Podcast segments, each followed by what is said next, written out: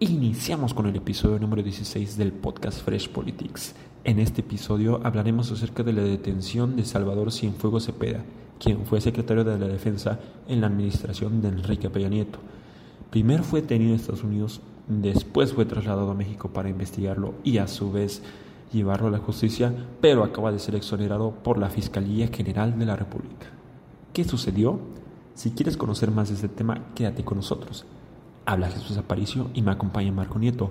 Arrancamos.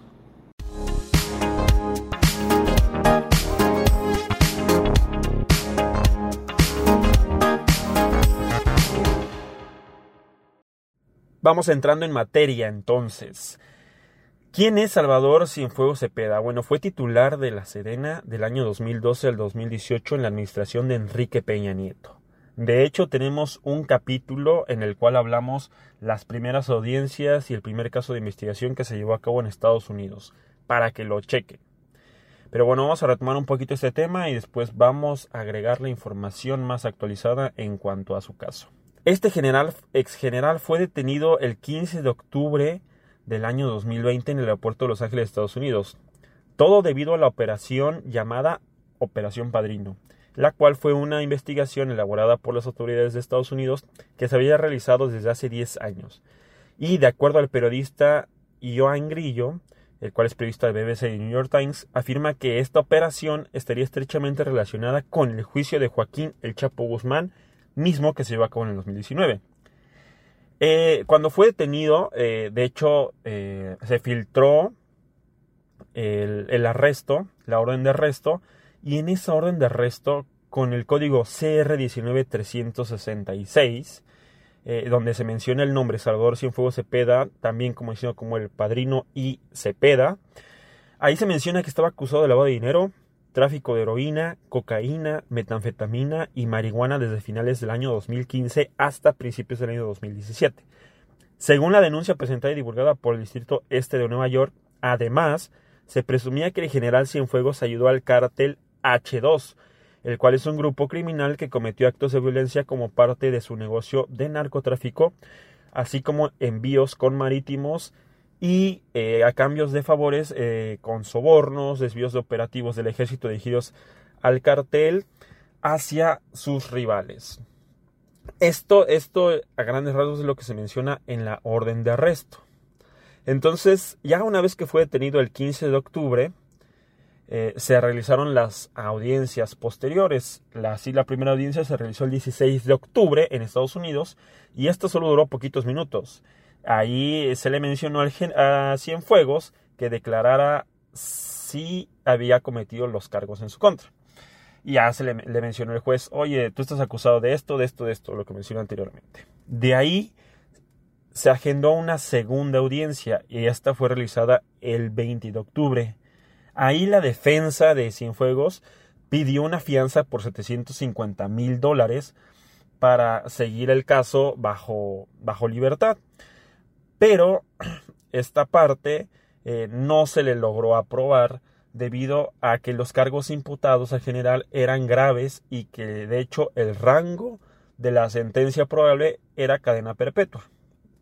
Así posteriormente se le agendó otra audiencia, la cual es la tercera audiencia, la cual se llevó a cabo el 5 de noviembre, pero esa audiencia fue cancelada porque el público presente realizaba bastantes ruidos y no podían tener una conversación amena, por lo que de hecho esta audiencia se aplazó para el día 18 de noviembre.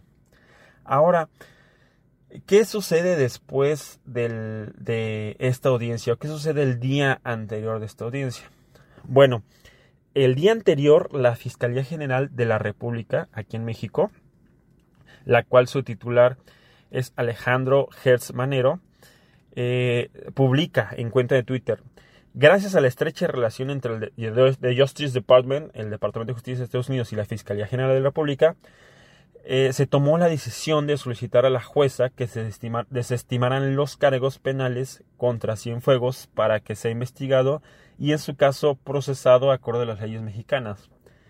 En otras palabras, acordaron de que ya no siguiera el curso y se pudiera extraditar a México y que acá eh, se siguiera con la investigación, etcétera, etcétera. Ahora, para el otro día entonces, ya el 18, que era donde tenía planeada la siguiente agenda de la audiencia, pues solamente se consideró como una audiencia de trámite. De hecho, es era muy importante esta audiencia porque ahí se tenía que declarar culpable o no por los hechos imputados. Ahora, sucede esto, se retiran los cargos y posteriormente regresa a México eh, pues prácticamente libre para que la Fiscalía General de la República continúe con las investigaciones. Ya para el 29 de octubre, el canciller Marcelo Ebrard recibió por parte de la DEA un anexo de 751 páginas donde se detalla la investigación en contra del general Cienfuegos. De hecho, en estas páginas se muestran conversaciones vía BlackBerry Messenger, se muestran conversaciones con distintas personas, presuntamente eh, narcotraficantes, eh, sicarios, se muestran también fotos de armas, fotos eh, de drogas, se muestran también fotos de personas, de camionetas y bastantes, bastantes conversaciones. Se puede, se puede mostrar, se puede verificar de hecho está en la página www.gov.mx porque la, lo publicó el, el gobierno federal. Y ahí se puede mostrar conversaciones que tiene con distintas personalidades. Esa es parte, se presume que es parte de la investigación. Y pues bueno, la recibió el canciller Marcelo Ebrard y después la trasladó a la Fiscalía General de la República. ¿Qué sucede después, Marco?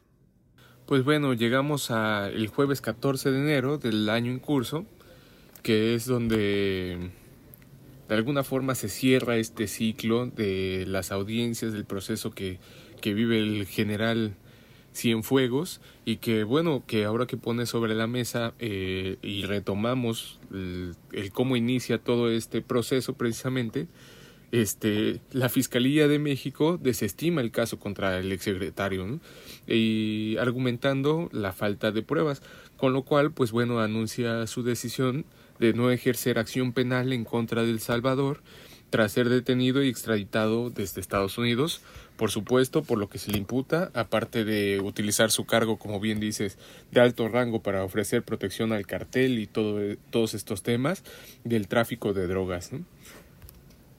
Entonces lo trasladaron a México, la Fiscalía General de la República lo investigó por ¿qué? 60 días, que pues prácticamente muy pocos días y decidió no ejercer ninguna acción penal, ¿no? Así es.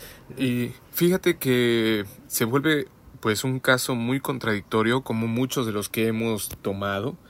Eh, la misma fiscalía en su cuenta oficial de Twitter este, lanza por supuesto un comunicado y literalmente dice, luego de analizar los elementos probatorios enviados por las autoridades norteamericanas y los aportados por el, general Salvador Cienfuegos, la Fiscalía General de la República concluye que no sostuvo encuentro ni comunicación con grupo delictivo alguno, por lo que se determina no ejercer acción penal en su contra.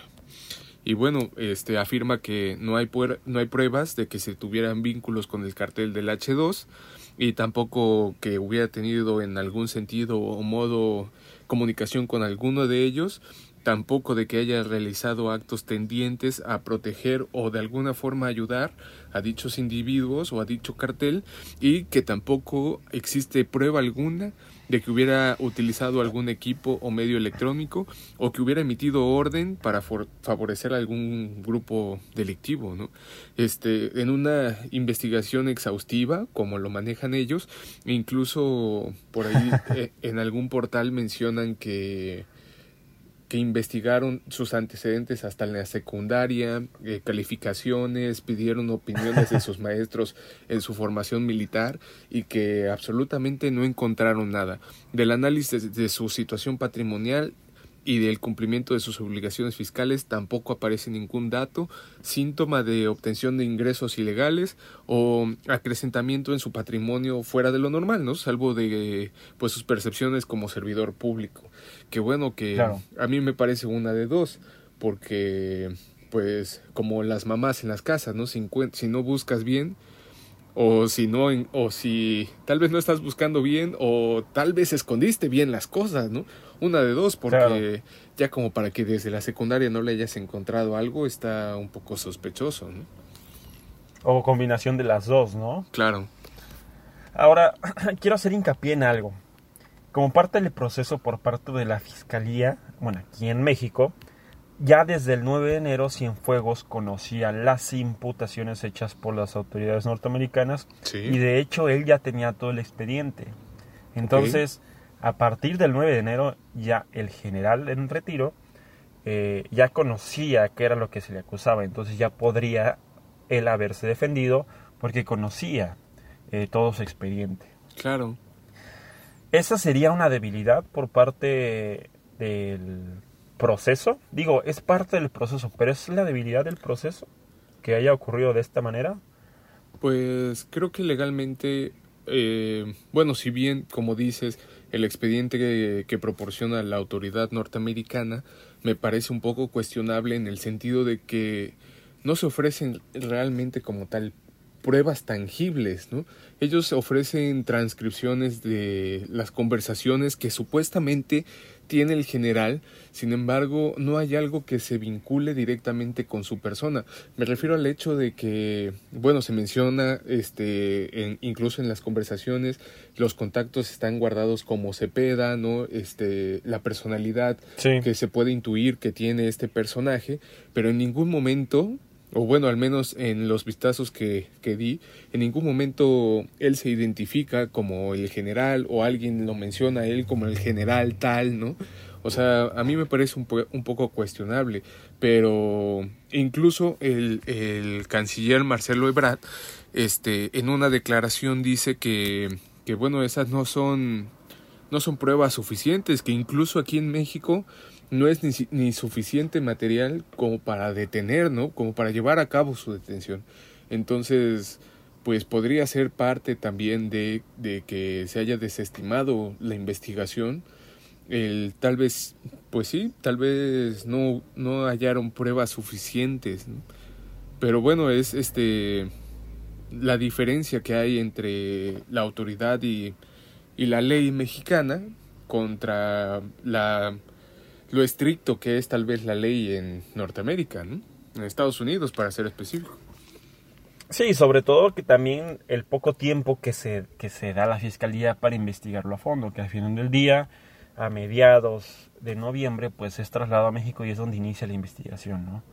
Que bueno, a- ahora sí que eh, se basaron en lo que le entregó eh, prácticamente el documento anexo, pero Claro. aparte mencionan que se investigaron otras, otros asuntos, eh, otras áreas, pero pues no encontraron nada para ejercer alguna acción penal.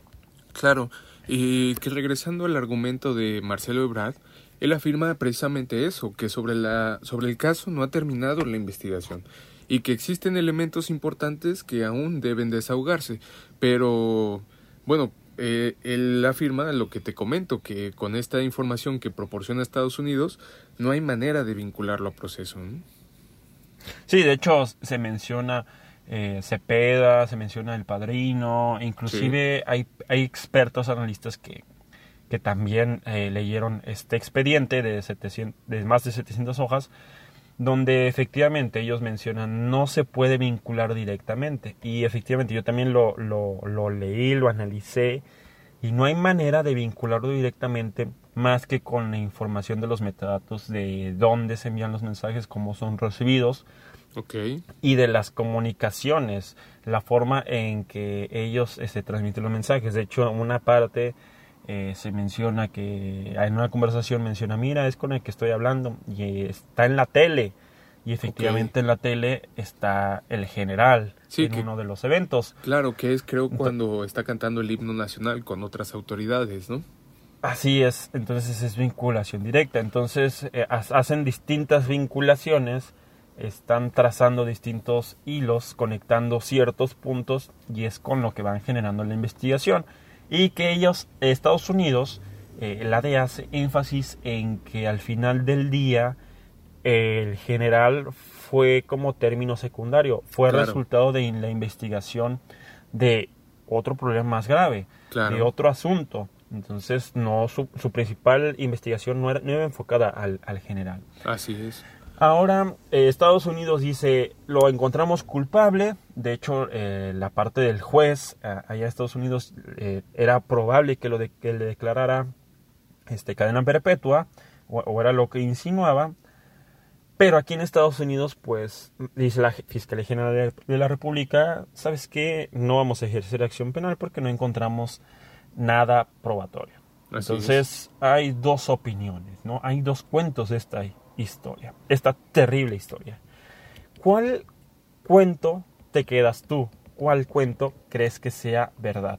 Pues yo la verdad es que a las pruebas me remito para empezar, ¿no? A, mí, si bien eso no me parece tampoco suficiente, tampoco me parece como lo dijo, lo externó el presidente en su conferencia matutina del día siguiente, del día viernes, en donde él dice que, bueno, que el control de drogas estadounidense, la Administración de Control de Drogas estadounidense, la DEA, fabrica esta acusación en contra del general, ¿no? porque pues también me parece algo muy exagerado y que bueno que aquí en México también es este muy común desafortunadamente que las autoridades se vean involucradas en hechos delictivos ¿no? y sobre todo eh, sin demilitar el, el, trabajo de los militares y pues su labor que sobre todo en ese ámbito ¿no? donde te ves muy involucrado con, con precisamente estos temas y bueno, pues el general estando en, la posición en la que desempeñaba, seguramente tuvo que al menos eh, tratar con algún tipo de personas de este calibre. Entonces, la verdad es que yo no lo dudo, tampoco me atrevería a afirmarlo, asegurarlo de ninguna, de ninguna manera, pero no me parece para nada descabellado, vaya. Ok.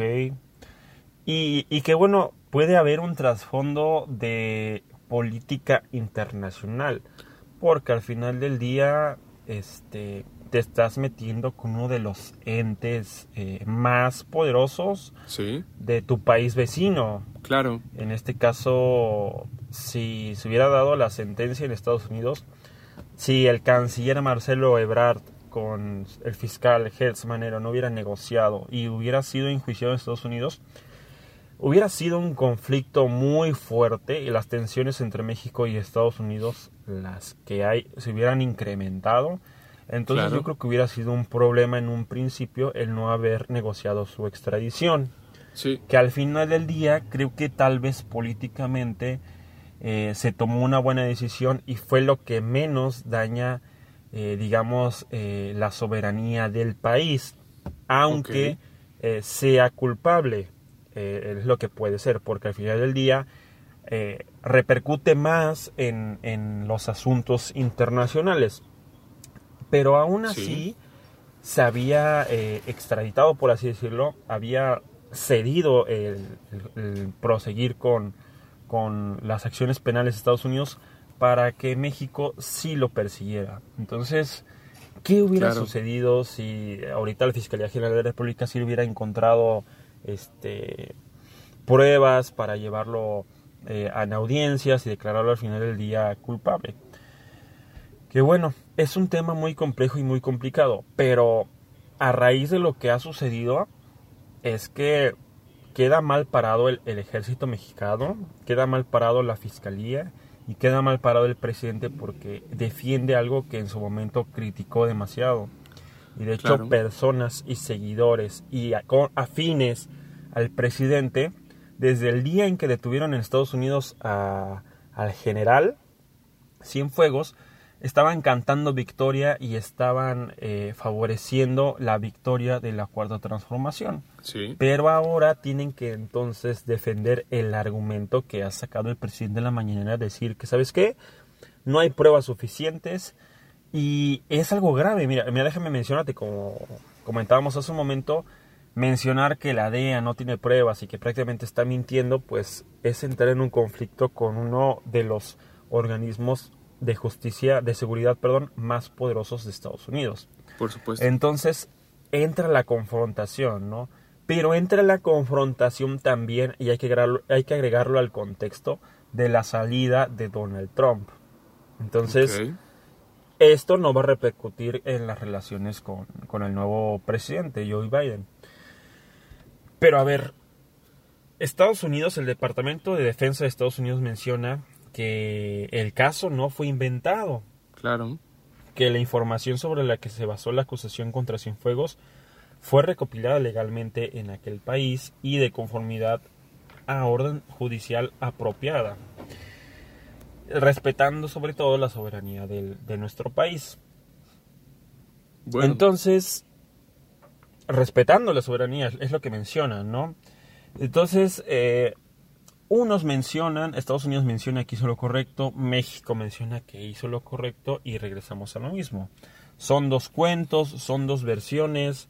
Al final del día, El Salvador Cienfuegos ahorita se encuentra libre, eh, no recibió acusación y estaba a punto de, de haber sido llevado a la cárcel de Estados Unidos. Días después, ya está libre.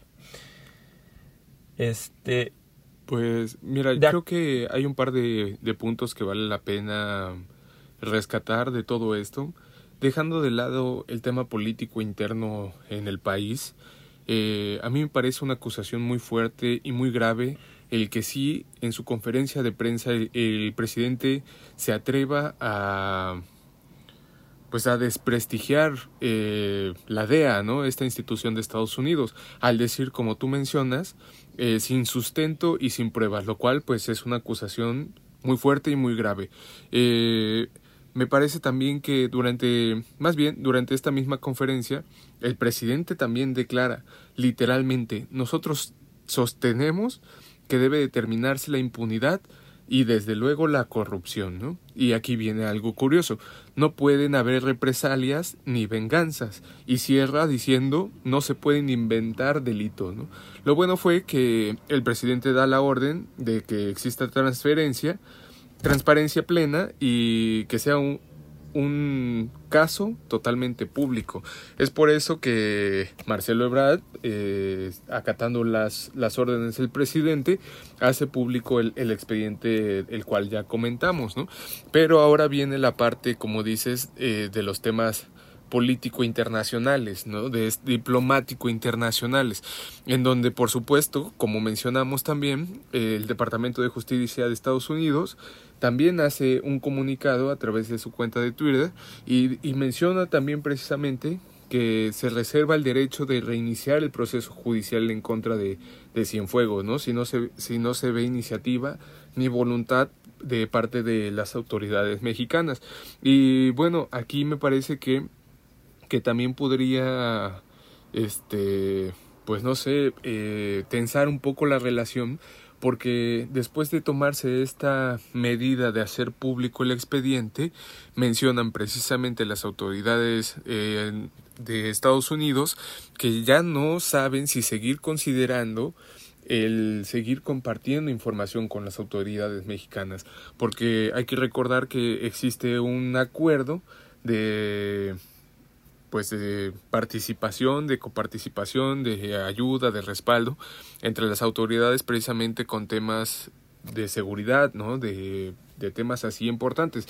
Pero también hay un punto que mencionas de precisamente de lo que pudo haber ocurrido si no se hubiera llegado al acuerdo de la extradición y todo ese, ese argumento de que es cierto que esta investigación se realiza por parte de las autoridades este, de Estados Unidos de forma unilateral, ¿no? En el sentido de que incluso fue uno de los aspectos más cuestionados de todo esto, ¿no? Que es precisamente el arresto. Esto al no ser un producto de una operación conjunta entre México y Estados Unidos, es lo que te menciono, una operación unilateral en la que el gobierno únicamente se entera cuando Cienfuegos es detenido en el aeropuerto de, de Estados Unidos, ni antes, ¿no? ¿no? Para nada antes. Lo cual, pues, genera la polémica la de la diplomacia entre estados y con ello también el terremoto político entre los dos países, ¿no? Y que al final estos últimos factores que se han dado en este caso, lo que te digo, podría aumentar la tensión entre ellos. Y bueno, tan, tanto fue así que el comunicado de la Fiscalía, en los primeros párrafos, dedica a, destacar que la investigación de la DEA, y lo cito de manera literal, se inicia sin el, sin el consentimiento ni la colaboración de las autoridades mexicanas. Que bueno, me parece que México tenía todo el derecho de tener ese conocimiento y por supuesto que era obligación de las autoridades de Estados Unidos de haber compartido esa información, porque más allá del caso de los delitos que se le imputan, es un tema de seguridad nacional, ¿no? O sea, Salvador Cienfuegos fue titular de la Secretaría de Defensa de la Nación, como para que deliberadamente, que bueno, eh, a vista de ellos, ellos tenían las pruebas suficientes como para agarrar y decir, lo detengo, ¿no? Quieras o no, lo detengo. Pero, o sea, imagínate la información que podría manejar Salvador Cienfuegos y que las autoridades del país ni enterados de que estaba en un proceso de esta magnitud, ¿no? Sí, que al final del día ahí se rompía la diplomacia, como tú mencionas, por la parte de la investigación unilateral. Y ahí es donde inicia el choque de los poderes de dos potencias. Y sobre todo que pues Estados Unidos ya ha tenido historial con distintos países de, de ejercer ese poder, ¿no? Y que estuvo bien, eh, yo, yo creo que estuvo bien el, el, que se haya negociado y efectivamente estoy totalmente de acuerdo que tiene que especificarse que la fiscalía llevó a cabo su procedimiento pues sin el consentimiento y, y sin la ayuda, ¿no? Eh, es decir, Estados Unidos hizo todo por su parte y nosotros ni enterados. Así es. Entonces, eh, pues si de por sí la relación entre Estados Unidos y México estaba era tediosa, eh, era vibrante, eh, traía sus raspones, era tensa, ahora es mucho más. Pero como mencionaste hace rato y lo quiero retomar, entonces si ahora Estados Unidos se va a guardar toda la información, puede dar un golpe a cualquier otra personalidad, otro exfuncionario público el cual haya sido investigado ya en Estados Unidos. Y ahora sí, directo al, enjuiciarlo, directo a ejercer acción penal sobre él y directo a la cárcel. Entonces, esto puede traer eh, problemas graves en la diplomacia y sobre todo eh, socavar eh, la credibilidad de la política mexicana por parte de un ente externo. Si de por sí ya tenemos aquí un problema sumamente complejo, sumamente enorme de, política, imagínate trasladarlo a un ambiente internacional. Claro. Entonces eh, se espera que las cosas pues e, empeoren. Ojalá con el cambio de administración esta relación Estados Unidos-México mejore. E, esta vez la cooperación entre ambos países permee la política internacional y no se quede como una mala experiencia el caso de Cienfuegos. Que bueno, ahorita ya el país, pues fue para, para el país, esto es una burla haberlo dejado ir, sobre todo porque representaba en su momento la corrupción del expresidente Enrique Peña Nieto, la impunidad y el sobre, sobrepoder, el empoderamiento del poder y pues quedó libre el general Cienfuegos. ¿Algo más que quieras agregar? Pues a mí me parece que mm, es un tema que va más allá de la política interna, o sea, de la política y de la situación que se vive al interior del país. Y pues bueno, fue una decisión difícil para la administración, sin duda, muchos factores que considerar y pues se queda la pregunta en el aire, ¿no? Eh, ¿Habrá sido la mejor decisión o, o, deja mucho que desear también, ¿no? Habrá que ver eh, cómo se va o, o, cómo termina también bajo la amenaza de que las autoridades norteamericanas retomen el caso y pues bueno, como bien mencionaste también, ¿no? Habrá que ver eh, con qué pie se empieza la relación con el presidente entrante? Yo me quedo con esa pregunta, la que mencionaste hace un momento. Eh, ¿Esto habrá sido como que lo más favorable o, fue la decisión menos peor que se pudo haber tomado? Eh, porque al final del día yo creo que cualquier decisión que se hubiera tomado tenía sus fuertes repercusiones y sus fuertes desventajas. Creo que no podía haber habido alguna decisión correcta totalmente. Así es. Eh, pero vamos a ver cómo va avanzando este asunto. Por lo, por lo mientras, pues el general está libre y hasta aquí en México. Y hay que darle seguimiento a ver cómo se va dando la cooperación con el nuevo presidente. De acuerdo. Pues hasta aquí cerramos entonces el, el episodio de hoy. Nos vemos entonces la siguiente semana. Perfecto, nos vemos en la siguiente. Nos vemos, chao.